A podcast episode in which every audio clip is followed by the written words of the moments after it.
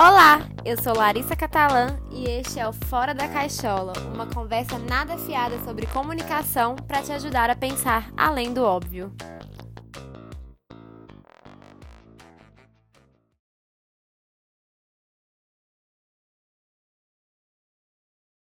Oi, gente, como é que vocês estão? Eu espero que vocês estejam todos muito bem.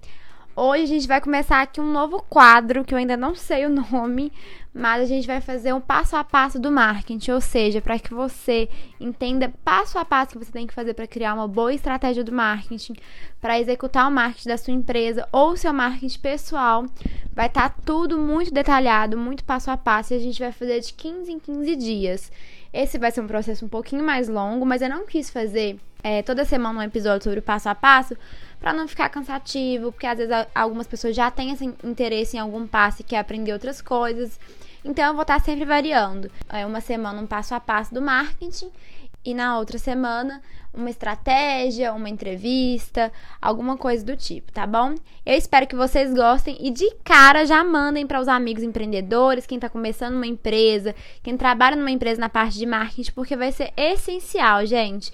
Eu prometi para mim mesmo fazer um conteúdo assim muito rico e muito detalhado para que a gente faça o marketing de uma forma mais completa possível. E eu pretendo também fazer episódios mais curtos também com esses temas. É claro, né, gente? Vocês me conhecem, eu sou um pouco tagarela, então eu não sei se eu vou conseguir, mas vou tentar fazer o máximo de sintetizado possível.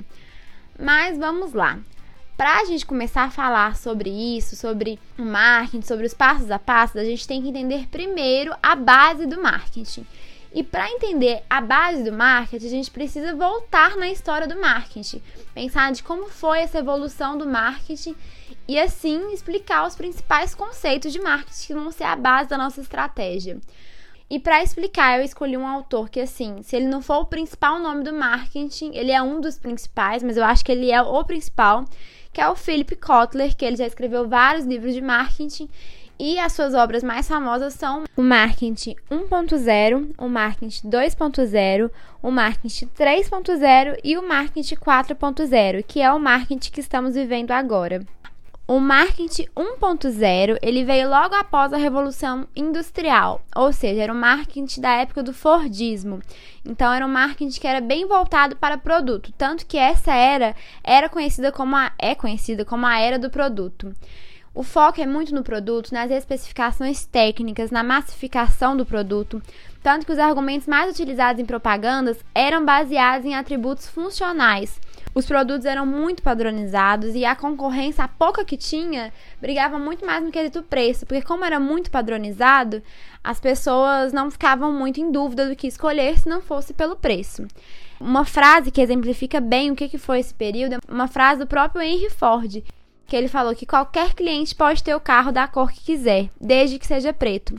Ou seja, gente, todo mundo tinha os mesmos produtos, todo mundo tinha as mesmas coisas, todo mundo era voltado para gostar das mesmas coisas e não tinha nada de personalização, não tinha nada de individual. Aqui não tinha nem conceito de persona, público-alvo, não tinha conceito de nada. Era totalmente focado no produto, nas especificações técnicas do produto. Um bom exemplo para a gente gravar o que foi o marketing 1.0 é que, por exemplo, eu não sei se vocês lembram, mas antigamente as, os carros eram mostrados entre uma propaganda de uma novela e outra. E eram os únicos carros do mercado. A gente nem sabia de outros carros se não fosse por esses carros que eram divulgados entre uma propaganda e outra. Ou seja, realmente eram poucos produtos. O produto que tinha eram altamente padronizados. E a palavra-chave para gravar o que, que foi o marketing 1.0 é a era do produto. Já o marketing 2.0, ele iniciou-se no século 20. E no século 20, todo mundo sabe que a comunicação teve um grande avanço. Teve jornal, teve rádio, futuramente teve televisão, iniciou-se né, a televisão. Então teve vários avanços na comunicação. Então aqui o cliente ele já tem muito mais informações sobre funcionalidade, preço, diferencial. Então o público-alvo começa a ser ouvido muito mais. O cliente ele torna-se o norte das ações publicitárias e comerciais da empresa, dos produtos. Então aqui o cliente ele é a palavra-chave. As empresas precisaram preocupar com a segmentação do público-alvo e assim criar ações específicas para cada um deles. para gravar o marketing 2.0. Um ótimo exemplo é o Bombril. Eu não sei se vocês lembram, tinha aquele personagem, aquele homem que era a cara do Bombril, e ele falava justamente na linguagem da dona de casa para poder criar essa identificação. Ou seja, gente, o marketing 2.0 é o marketing do do cliente, é o marketing do público-alvo. Ainda a gente não está falando ainda de personalização, de persona, de desejos ocultos e inconscientes do consumidor. Mas a gente está falando que aqui agora a mensagem é voltada para o cliente. Então é sempre falando você e tal, tal, tal. Enquanto no marketing 1 era a gente tem isso, isso e isso, essas são nossas especificações. Eu não sei se deu para entender, mas eu acho que deu. Só para ficar bem claro, bem amarradinho, o marketing 1.0 é aquele famoso propaganda do ovo. Temos não sei quantos ovos por tal preço. O ovo assim, pronto. Aqui no marketing 2.0 já é voltado para o cliente a mensagem. Você que está procurando um ovo para fazer uma receita para sua família, aí ele já é voltado totalmente para o público-alvo, totalmente para o você e não falando mais de si. O marketing 3.0 ele já representa um pouco do que é o século 21. Ele é conhecido como a era do valor, que inclusive já é um spoiler do que é o marketing 3.0 e é uma área que é focada no consumidor, mas a principal diferença do, do marketing 3.0 para o marketing 2.0 é que agora a gente está muito mais preocupado com as aspirações, valores e o espírito humano. Os sentimentos são muito mais questionados. Aqui também começa muito a questão da personalização. Então é, não é mais só um público-alvo, agora é muito mais sentimentos, pessoas, características muito específicas. No marketing 3.0 começa o conceito de tribos, que são seres humanos que se juntam em tribos, mas que mesmo assim a gente olha como cada pessoa é única. Aqui no marketing 3.0 as marcas se tornam muito mais humanizadas, o valor de propósito de identificação fica muito forte, tanto que foi nessa época que todas as empresas começaram a pensar em missão, valores e visão, porque realmente no marketing 3.0, a principal mensagem é criar valor para a marca, muito mais do que um produto, muito mais do que o público-alvo. É a hora de falar do valor da marca, criar essa identificação com as pessoas através dos valores que a marca acredita e defende. E finalmente chegamos no marketing 4.0, que é o marketing que estamos vivenciando agora. Ele é o mais importante da gente entender, justamente porque é o que a gente está vivendo. Eu quis trazer esse contexto só para a gente entender o que, que aconteceu para a gente chegar até aqui. O marketing 4.0 é o marketing 3.0, só que com acréscimo da tecnologia como papel principal nas, nas nossas vidas. Por quê? O mundo digital e o mundo físico eles se misturaram muito e hoje é um só. A gente não consegue mais separar o espaço físico do digital. Tanto que o Kotler, inclusive, no livro Marketing 4.0, ele criou um termo para isso, que são os nativos digitais. Ou seja, são pessoas que nem separam o mundo digital e o mundo real, porque é tudo uma vida só, um mundo só. Não existe outro mundo que não esteja também incluso no digital. E esse momento que o digital tomou tanta conta de tantos produtos e serviços e que todas as empresas precisam se adaptar para esse novo cenário, várias mudanças aconteceram. Por exemplo, por causa dessa mistura, as marcas tiveram que se transformar em marcas mais humanizadas. Lembrando que no marketing 3.0 a gente já estava falando de valores, de propósito, mas que no marketing 4.0 essas marcas são construídas muito fortes, baseadas nesses valores e propósitos. Por exemplo, por causa disso, começou-se o conceito de brand persona, ou seja, o personagem que representa a sua marca, que humaniza a sua marca. A gente tem, por exemplo, um exemplo muito famoso no Brasil, que é a Magalu. A Magalu, ela representa, né, a, a, a empresa da Magazine Luiza e criou-se esse personagem simbólico que humaniza a marca, que representa a marca. Consequentemente, dessa preocupação com valores e propósito, as empresas estão muito mais inclusivas, preocupadas com causas sociais, muito mais pensando no posicionamento de marca, que a gente já tem até um episódio sobre isso, sobre como ser um posicionamento que agregue a humanidade, que faça diferença na vida das pessoas. Além disso, outro reflexo da humanização é que as próprias relações de poder deixaram de ser verticais, como eram antes e passam a ser horizontais, tanto isso internamente na empresa, quanto até entre concorrentes e clientes. Por exemplo, o consumidor ele passa a agir diretamente sobre o produto e o serviço. A opinião dele é exposta nas redes sociais. E assim ele vai moldando o produto junto com a marca. Ele não é uma parte isolada, a parte final da marca, o que só consome. Ele constrói o produto junto com a marca. Tanto que outro conceito que sai disso do consumidor agir diretamente é os brand lovers ou advogados da marca, que são pessoas que defendem a marca, que tomam essa posição da marca, que é muito importante a marca adquirir essas pessoas, porque são pessoas que vão defender ela, que vão falar, elogiar, vão fazer a famosa propaganda boca a boca, que todo mundo sabe que é o mais valioso. Então é muito importante esses comentários, sejam negativos e positivos, a marca lidar com ele, relacionar com esses comentários, porque é assim que vai sair os defensores da marca. E como eu falei, isso das relações passarem a ser horizontais influencia até na própria maneira da gente ver a concorrência. A gente vê hoje marcas que são concorrentes se unindo em pró desse propósito, dessa humanização. Por exemplo, ano passado, não sei se vocês lembram, mas a Burger King sugeriu que os clientes não fossem no Burger King, não pedissem o Whopper, que é o sanduíche deles mais famoso, mais famoso, e fosse para o McDonald's comprar lá, porque era o dia que o McDonald's arrecadava dinheiro para crianças com câncer. Ou seja, olha que bonito é esse novo mundo que a gente está vivendo. Que por mais que assim a internet deixou tudo muito mais competitivo, a gente tem muita competição, muitas empresas no mesmo segmento, ao mesmo tempo essa preocupação com a humanização vem destacando as empresas, as empresas que conseguem se unir em prol de alguma coisa, as empresas que são inclusivas, preocupadas com causas sociais.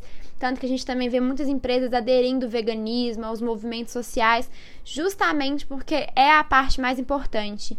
O online ele está muito presente, mas o que diferencia mesmo é a humanização. Em relação ao comportamento das pessoas nesse novo mundo, cada vez mais as pessoas estão cansadas de ruídos, propagandas, anúncios. Então elas procuram algo que gere valor na vida dela, que acrescente algo.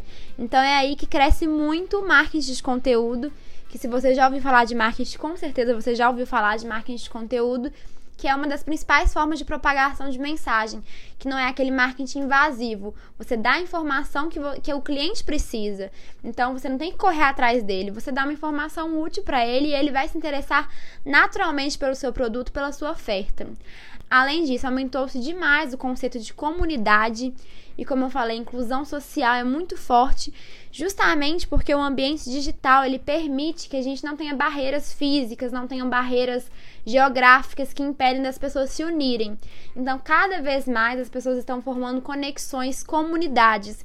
E as marcas que estimulam a, cri a criação de comunidades, de pertencimento, marcas com propósitos, vão unir muito mais pessoas. Um exemplo que todo mundo já deve ter passado aí é os grupos de Telegram. Quando a pessoa fala assim: ah, entra pro meu grupo de Telegram, entra pro meu grupo aqui no Telegram pra gente poder te falar as principais notícias de tal assunto, pra gente fazer um grupo pra gente conversar sobre crescimento, sobre marketing. Marketing tem muito, né? O que eles querem fazer com isso é justamente criar comunidade, pessoas que têm pessoas que querem as mesmas coisas, pessoas que acreditam nas mesmas coisas e estão juntas com o mesmo objetivo. Então, no marketing 4.0, inclusão, humanização, pertencimento são palavras essenciais que a gente não pode esquecer hora nenhuma. E pode ter certeza, gente, aqui eu tô dando um contexto geral, mas isso tudo vai servir para nossa base, porque a gente tem que ter essas coisas o tempo todo na nossa mente.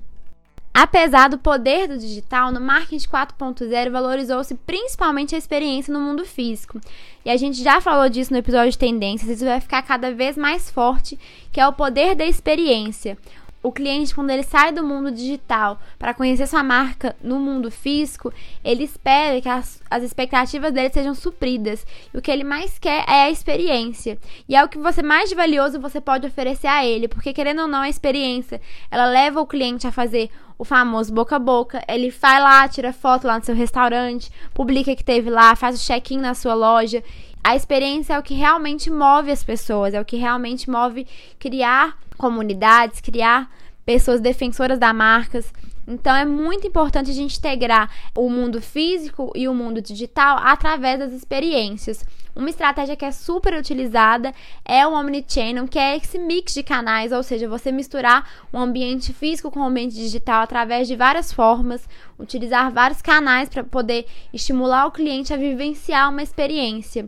E assim você se relacionar em cada canal e que cada canal se complementa, cada canal integra um ao outro, para o cliente assim ter uma experiência completa e que se, se ele tiver em um canal, ele vai entender uma linguagem de uma forma, se ele tiver em outro canal, ele vai estar tá com uma outra linguagem, mas que as mensagens são complementares.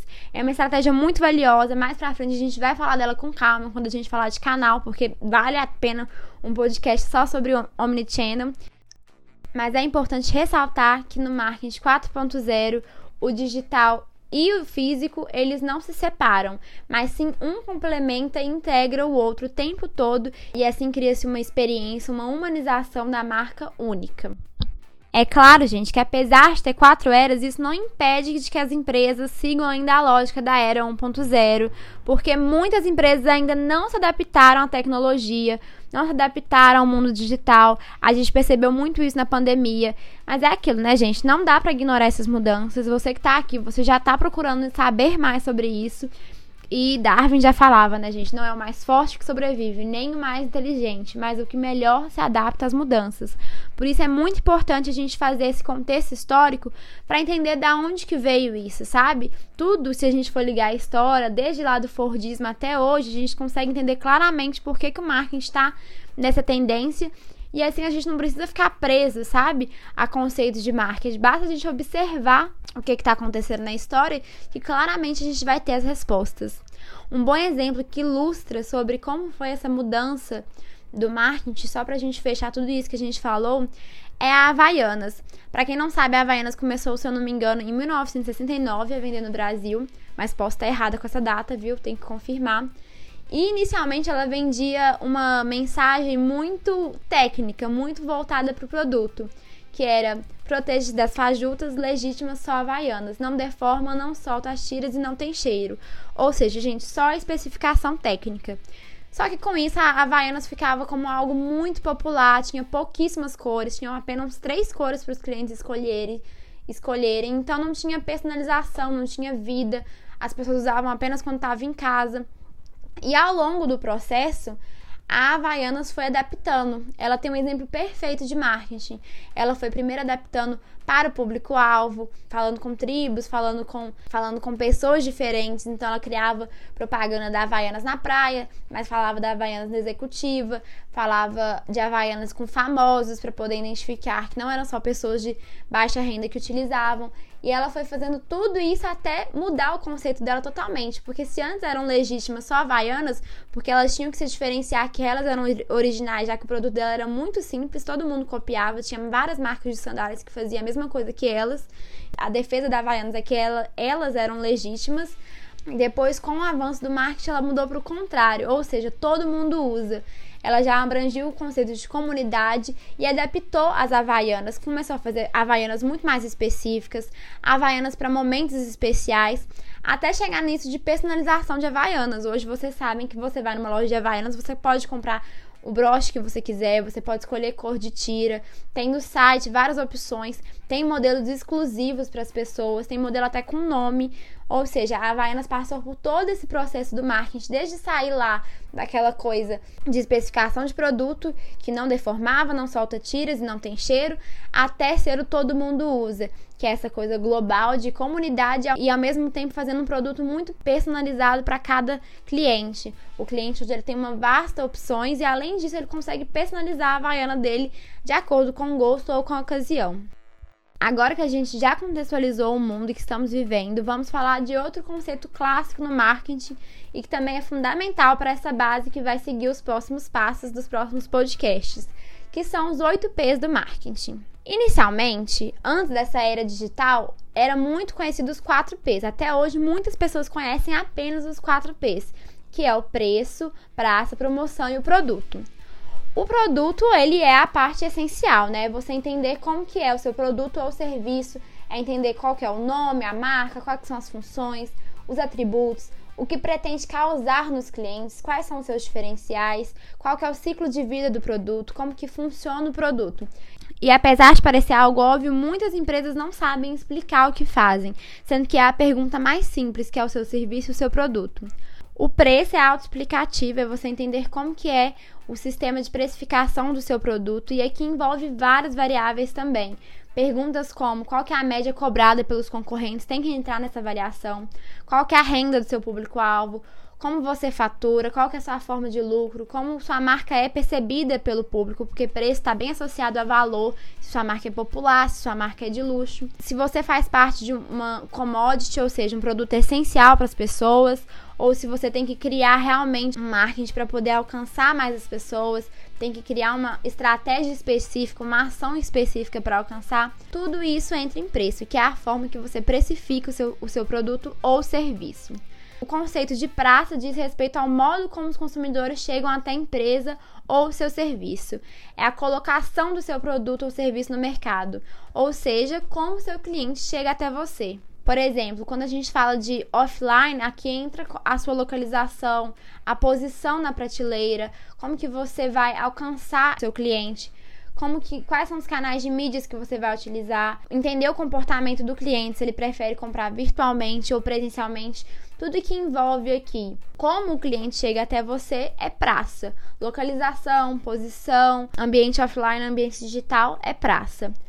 Promoção, ao contrário de que muitas pessoas pensam, não é uma estratégia ligada a necessariamente uma promoção mesmo, como o próprio nome diz, de abaixar preço, de fazer Black Friday, não é nada disso. Pode ser isso também.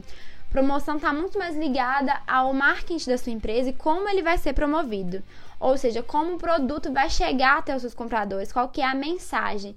E para entender bem a promoção, a gente tem que responder perguntas como quais são os melhores canais de consumo, os melhores pontos de venda, os melhores meios para divulgar a marca. Ou seja, tudo que tem a ver a forma de propagar a mensagem é a promoção. Esses quatro P's aqui são fundamentais, ter muito bem escritos, ter muito bem documentado isso para todo mundo da empresa ver. Mas além desses quatro P's, com esse ambiente digital que a gente viu, essa mudança que teve no mundo, adicionaram-se mais quatro P's que também são essenciais. Os outros quatro P's são pessoas, processos, posicionamento e performance. Pessoas é nada mais, nada menos que todas as pessoas envolvidas no seu negócio.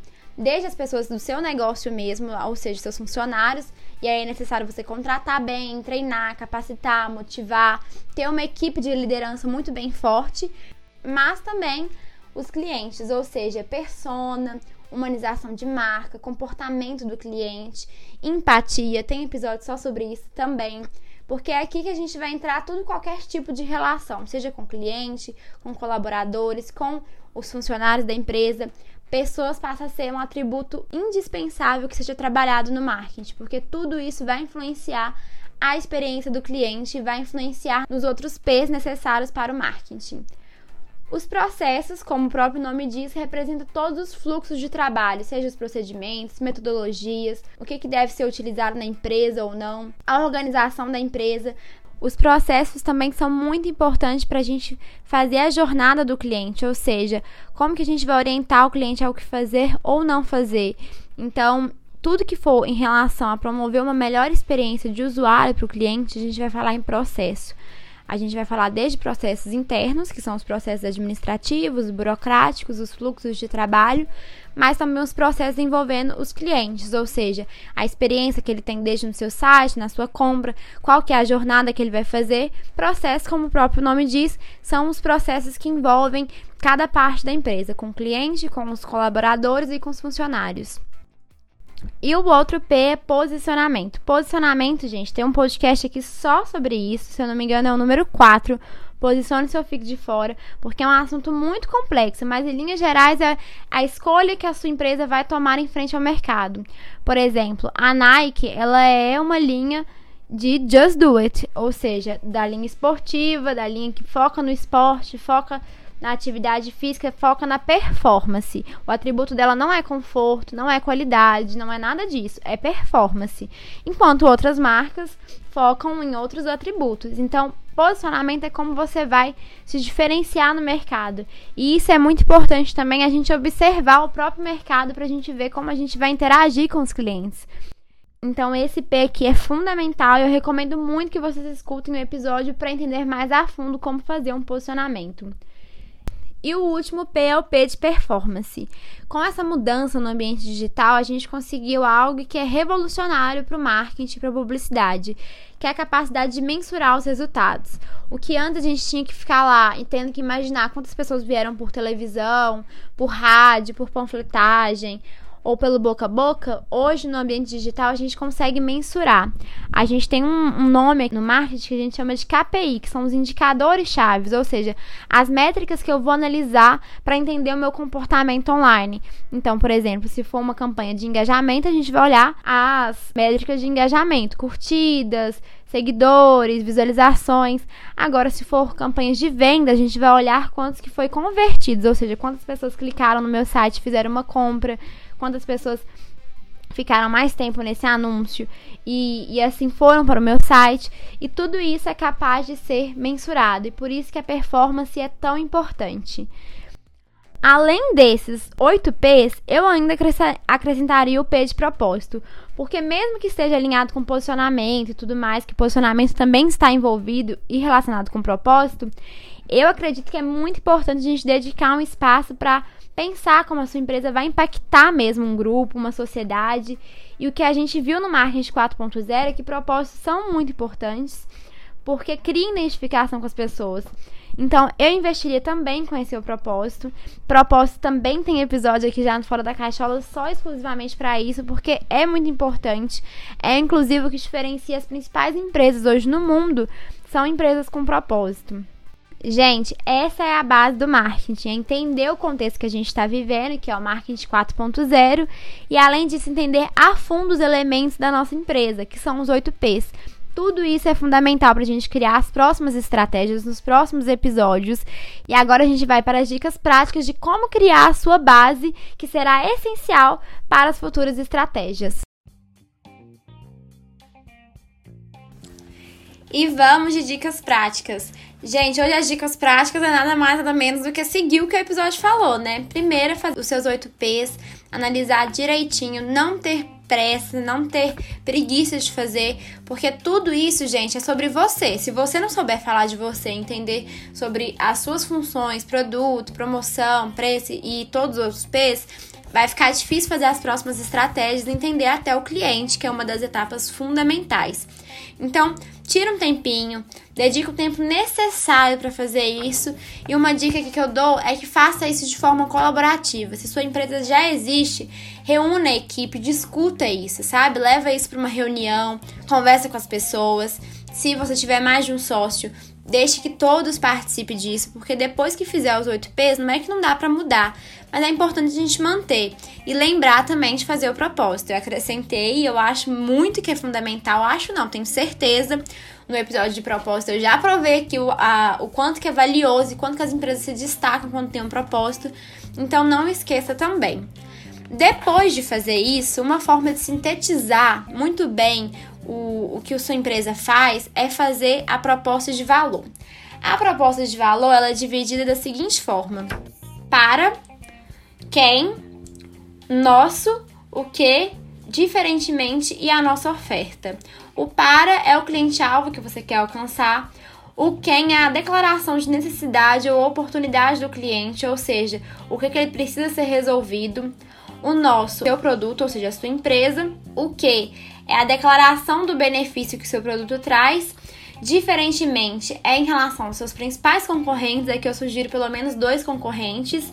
E a oferta é a oferta que você está fazendo no caso do seu marketing, para uma estratégia de marketing. Vou fazer aqui rapidinho do Fora da Caixola para vocês entenderem. Para pessoas com espírito de empreendedor ou já empreendedores que procuram aumentar o seu conhecimento em marketing, o Fora da Caixola oferece um conteúdo didático, um conteúdo completo e um, um conteúdo além do óbvio que atua de forma diretamente colaborativa. Os temas são sempre sugeridos por vocês e também de acordo com o mercado. Diferentemente dos outros podcasts de marketing de comunicação, o Fora da Caixola ele traz conteúdos além do óbvio, ou seja, Aqui a gente não fala apenas do que todo mundo fala do marketing digital e do que todo mundo já conhece. Aqui a gente fala realmente do que é marketing, do que é publicidade de forma completa, desde a parte do consumidor até a parte das estratégias de fato. Essa é a proposta de valor do Fora da Caixola. Eu fiz aqui bem rapidinho só para vocês entenderem mesmo como é formular uma proposta de valor. No meu Instagram depois eu vou colocar um formato direitinho para vocês puderem preencher. E caso tiver qualquer dúvida, podem me procurar lá, porque essa etapa é muito importante. A terceira dica prática é observar os concorrentes. na proposta de valor já tem, diferentemente dos concorrentes, né? Mas é importante a gente observar, analisar e entender também os 8 P's do concorrente para a gente conseguir fazer o nosso da melhor forma e entender os nossos diferenciais. E por fim, se você quer aprofundar um pouco mais sobre o marketing, sobre a estrutura do marketing, anota aí as indicações.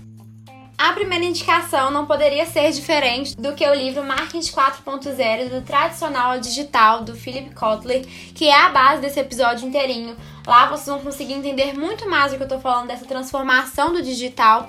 Eu acho que é uma leitura quase que obrigatória para quem quer entender o básico do marketing, a transformação do marketing. A segunda dica é um, é um outro livro que eu já falei aqui, mas ele explica bem detalhadamente como que o marketing funciona. Chama Isso é o Marketing, do Seth Godin. E, gente, esse livro, ele é incrível. Para mim, ele é o livro mais didático sobre marketing. Então, se você quer entender a fundo, e na realidade nem é a fundo no sentido assim, de profundidade, de ser algo complexo, mas sim de entender mesmo o básico do marketing, eu recomendo esse livro para todo mundo. E do mesmo Seth Godin, a terceira indicação é uma palestra do TED muito incrível dele. Ela já é muito antiga, ela é de 2007, mas ela continua super atual. E ela fala sobre essa ideia do marketing. Chama How to Get Your Ideas to Spread. É uma palestra assim maravilhosa em português, pão e fatias, porque foi a tradução que veio em português. Mas assim, ela é uma palestra muito incrível e ele tem outras várias palestras sobre tribo, sobre marketing que valem super a pena de serem vistas. E a quarta indicação é entrar no site da Havaianos, vocês vão conseguir ver claramente como que foi essa transformação do marketing, quais foram as estratégias da empresa. Ela é uma empresa assim, case mesmo, quando você estuda publicidade, no igual foi meu caso que formei em publicidade, é sempre uma empresa que a gente estuda porque o marketing dela é muito alinhado. Então eu recomendo demais vocês fazerem esses estudos de empresas, porque assim vocês vão ter muito mais noção de como fazer seu 8P, como adaptar o seu negócio para o marketing 4.0, que é o marketing atual. Gente, foram essas as indicações de hoje. Eu espero que vocês tenham gostado do episódio. Me deem um feedback lá no meu Instagram, @larissa_catalã. E, gente, não esquece de mandar isso para qualquer pessoa que está começando uma empresa, que está começando a trabalhar com marketing. Tudo isso vai ser muito fundamental. Eu prometo fazer uma série aqui bem detalhada, completa. Não vai faltar nenhuma parte do marketing que eu não vou falar aqui com vocês.